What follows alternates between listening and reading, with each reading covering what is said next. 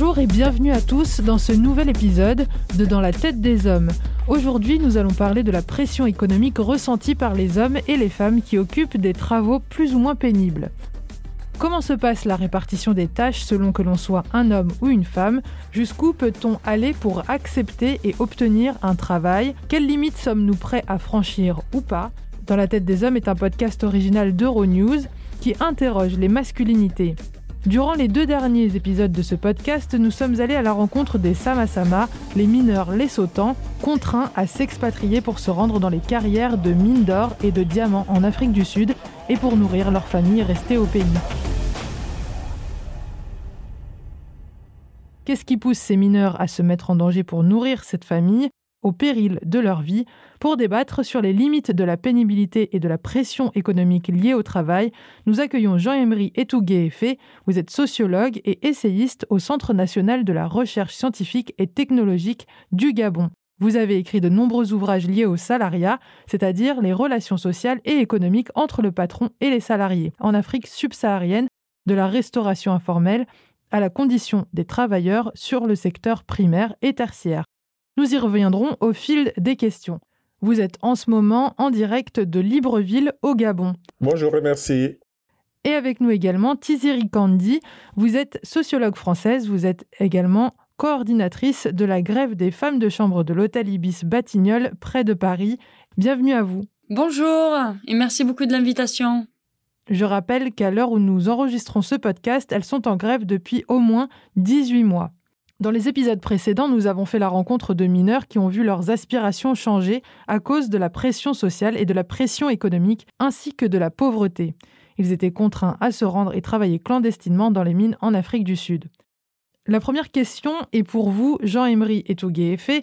Comment se manifeste cette pression économique dans le marché du travail en Afrique subsaharienne, selon que l'on soit une femme ou un homme? Ce sont eux qui doivent amener l'argent à la maison et les, femmes doivent s'occuper de, des ménages. Et ça, ça va du fait que euh, traditionnellement, c'est l'image de l'homme en fait qui est renvoyée là, c'est-à-dire c'est l'homme, c'est lui le chef, c'est lui qui pourvoit tout et c'est en fait c'est lui le, tuteur du foyer. Donc c'est à lui qu'incombe en, en principe toutes les responsabilités. Donc du coup, quand le, le, salarié est arrivé, ce sont les hommes d'abord qu'on a recrutés. Ce sont eux qui sont partis dans les chantiers et après, ils revenaient chercher les femmes. Donc, les femmes se sont introduites dans le salariat, mais un peu plus tard.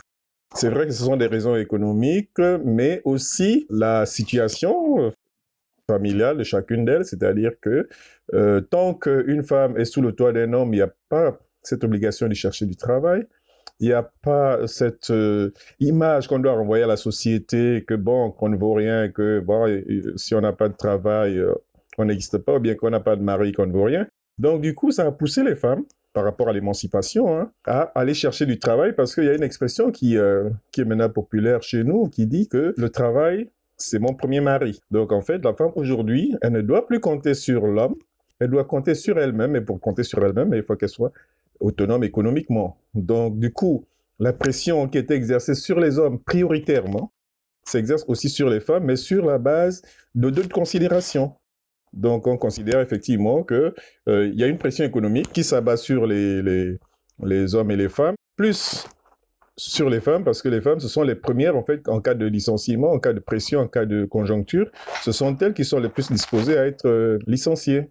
Et ça a été le cas également avec l'épidémie de Covid-19, il me semble, parce que même aux États-Unis, c'est quelque chose qui a été constaté, le fait que les femmes étaient en fait l'objet de beaucoup plus de licenciements que les hommes.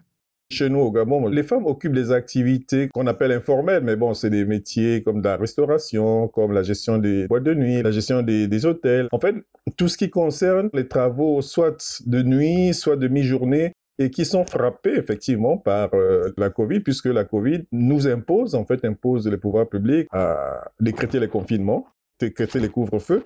Tout ce secteur-là, en principe, est en train de, de mourir, puisque, en fait, il n'y a pas d'alternative. Les bars, les restaurants, les... tout ce qui concerne les métiers où les femmes sont en majorité, ces, ces métiers-là, honnêtement, chez au Gabon, c'est en train de mourir. Tiziri Kandi, vous qui êtes auprès des femmes de chambre en grève et vous l'avez été dans d'autres hôtels que celui de euh, l'Ibis Batignolles à Paris, comme les mineurs du Lesotho qui sont confrontés à des conditions de travail dangereux et dévalorisées pour nourrir leur famille, dans quelle mesure les femmes de chambre sont-elles confrontées à ces problématiques de pression économique?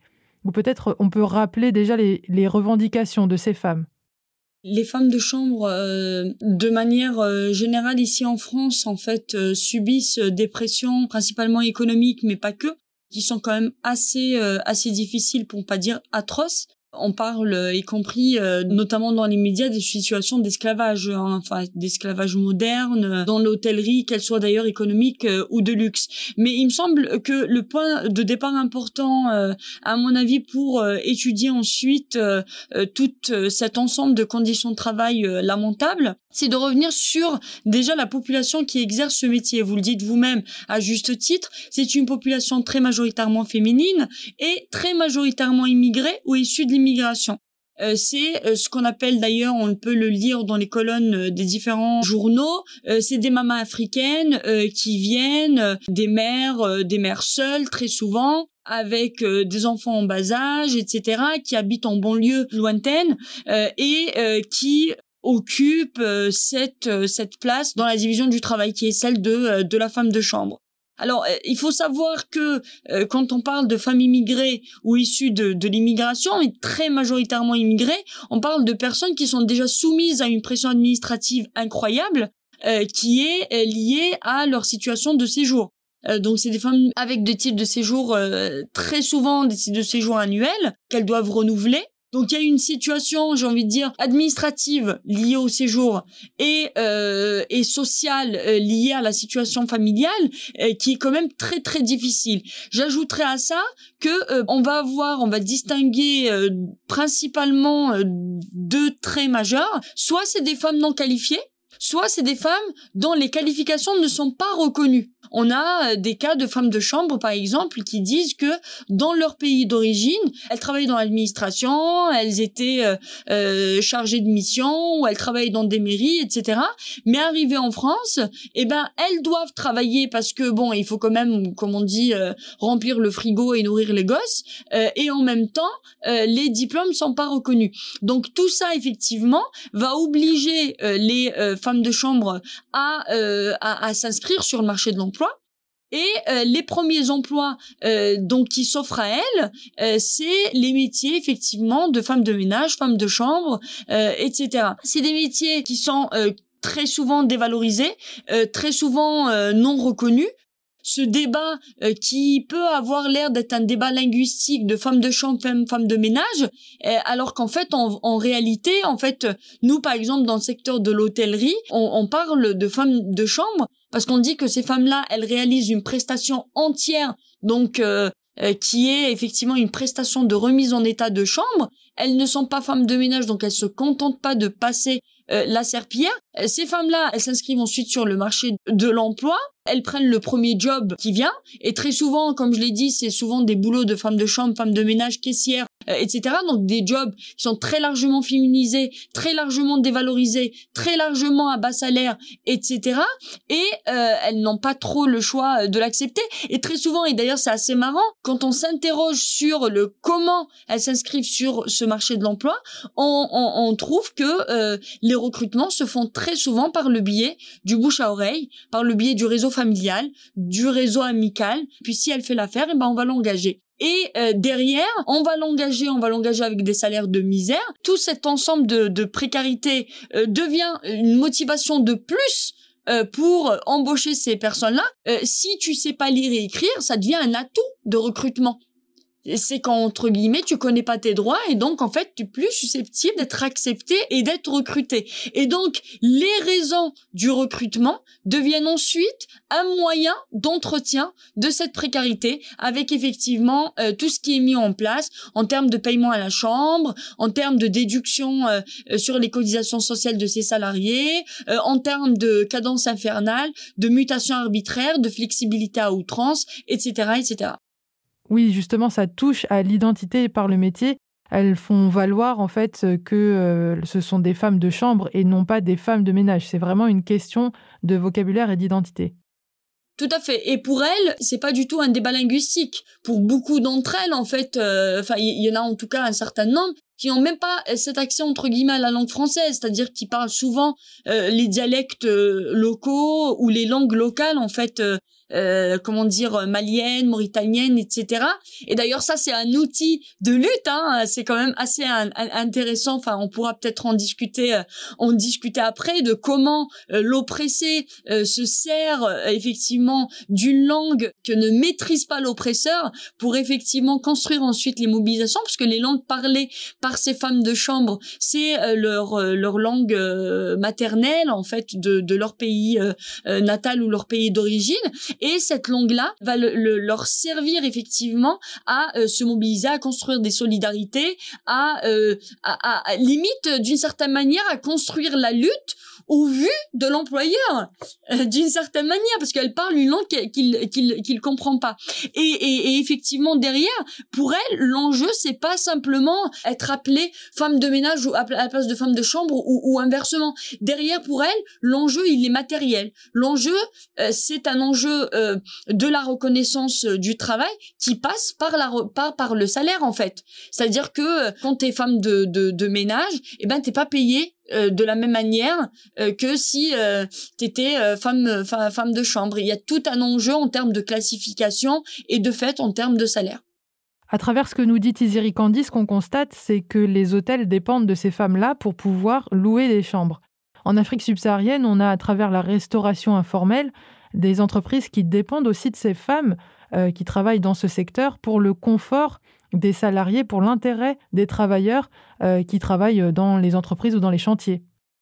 Oui, effectivement, la plupart des chantiers euh, de construction ou même des entreprises dans les zones industrielles ici, ce sont les femmes en fait qui viennent faire la restauration informelle hein, pour les employés qui ont des heures de pause d'une heure. Donc euh, ces femmes-là viennent en fait en soutien aux entreprises, mais au soutien, c'est pas un soutien formel, hein, c'est elles se mettent en marge de l'entreprise mais ce sont des lieux qui sont connus pour, euh, par tout le monde. Mais ce sont des lieux qui n'ont pas d'existence légale, mais qui effectivement aident la plupart des, des, travailleurs à, à, venir se restaurer et à repartir au, travail sans bien, sans que l'entreprise leur apporte quelque secours que ce soit, quelque confort que ce soit, quelque aide que ce soit. Donc, en fait, c'est effectivement une invisibilité parce que, bon, on les connaît pas officiellement. Elles viennent travailler, elles viennent donner à manger. Une fois elles ont fini, elles retournent chez elles elles reviennent le lendemain. Donc, il n'y a aucune garantie qu'elles seront reconnues. C'est juste que, bon, elles viennent là pour, euh, dans un premier temps, faire du commerce. Et dans un deuxième temps, effectivement, aider les, salariés, les employés, les ouvriers à voilà, tenir la journée. Et autour de ces repas, c'est l'occasion pour les hommes de parler, par exemple, des conditions de travail, justement. Justement, c'est l'occasion, c'est l'occasion, comme euh, euh, euh, Madame Candile disait pour, euh, par rapport à la langue chez les, chez les, femmes de, chambre. Là, c'est par contre les, les, catégories sociales qui se mettent sur la table pour parler des conditions de travail dans leur entreprise parce qu'ils n'ont pas le droit de, de s'arrêter, de discuter. Donc, c'est ce moment d'occasion où ils structurent en fait leur lutte, leurs revendications. Et c'est à ce moment-là aussi qu'ils peuvent prendre des initiatives pour mener telle ou telle action. C'est vraiment autour des repas, de, pas en dehors. Parce qu'en dehors, les espaces sont plus ou moins fermés, presque inexistants. Donc là, c'est vraiment le lieu parce que c'est en temps réel, c'est pendant euh, les heures de travail que les discussions se font, que les stratégies s'élaborent et peut-être même les plans d'action. J'aimerais savoir si c'est un moyen aussi de parler d'autre chose, de parler de la pression économique, du fait que là, c'est un petit peu dur ou un peu plus ou moins difficile en tout cas. En fait, ce sont les seuls espaces, ce sont les seules tribunes où ces personnes-là, en situation de travailleurs, hein, j'entends, peuvent manifester euh, leurs impressions sur leurs conditions de vie, leurs conditions de travail, leurs conditions économiques. Parce qu'une fois sortis de là, chacun rentre dans son coin et comme ils n'habitent pas les mêmes banlieues, donc ils n'ont pas le temps de se retrouver parce que les distances sont longues, euh, les moyens de vie sont limités. Donc c'est l'occasion seulement quand ils viennent au travail de trouver des stratégies qui leur permettent en fait de se retrouver à un endroit, discuter des choses et d'autres.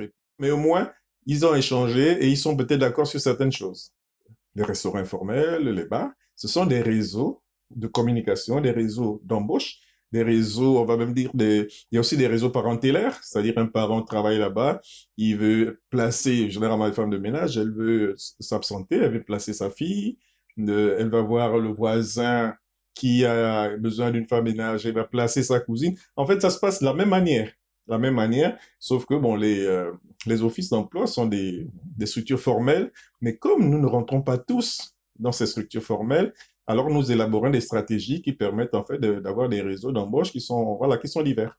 Et ça rejoint également ce qu'on a vu dans le documentaire audio, puisque les Sama-Sama essayent de passer par le bouche à oreille pour trouver du travail, et on va conclure là-dessus pour la première partie.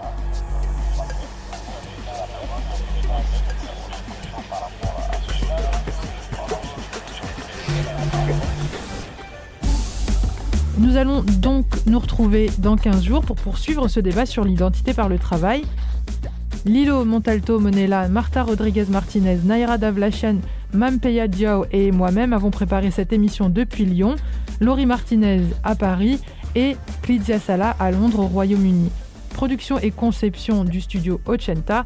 Le thème musical est de Gabriel Dalmasso, la rédaction en chef de Yassir Khan. Pour plus d'informations sur Dans la tête des hommes, euh, la série originale d'Euronews, rendez-vous sur fr.euronews.com slash programme slash dans la tête des hommes pour plus d'éditos, de vidéos et d'articles sur le sujet. Vous pouvez écouter ce podcast sur Castbox, Spotify, Apple Podcast et sur toutes vos applications préférées. N'oubliez pas de mettre 5 étoiles et faites-nous part de vos commentaires. Suivez-nous sur Twitter at EuronewsFR et Euronews underscore French sur Instagram. Partagez avec nous vos propres histoires et expériences sur les masculinités en utilisant le hashtag dans la tête des hommes.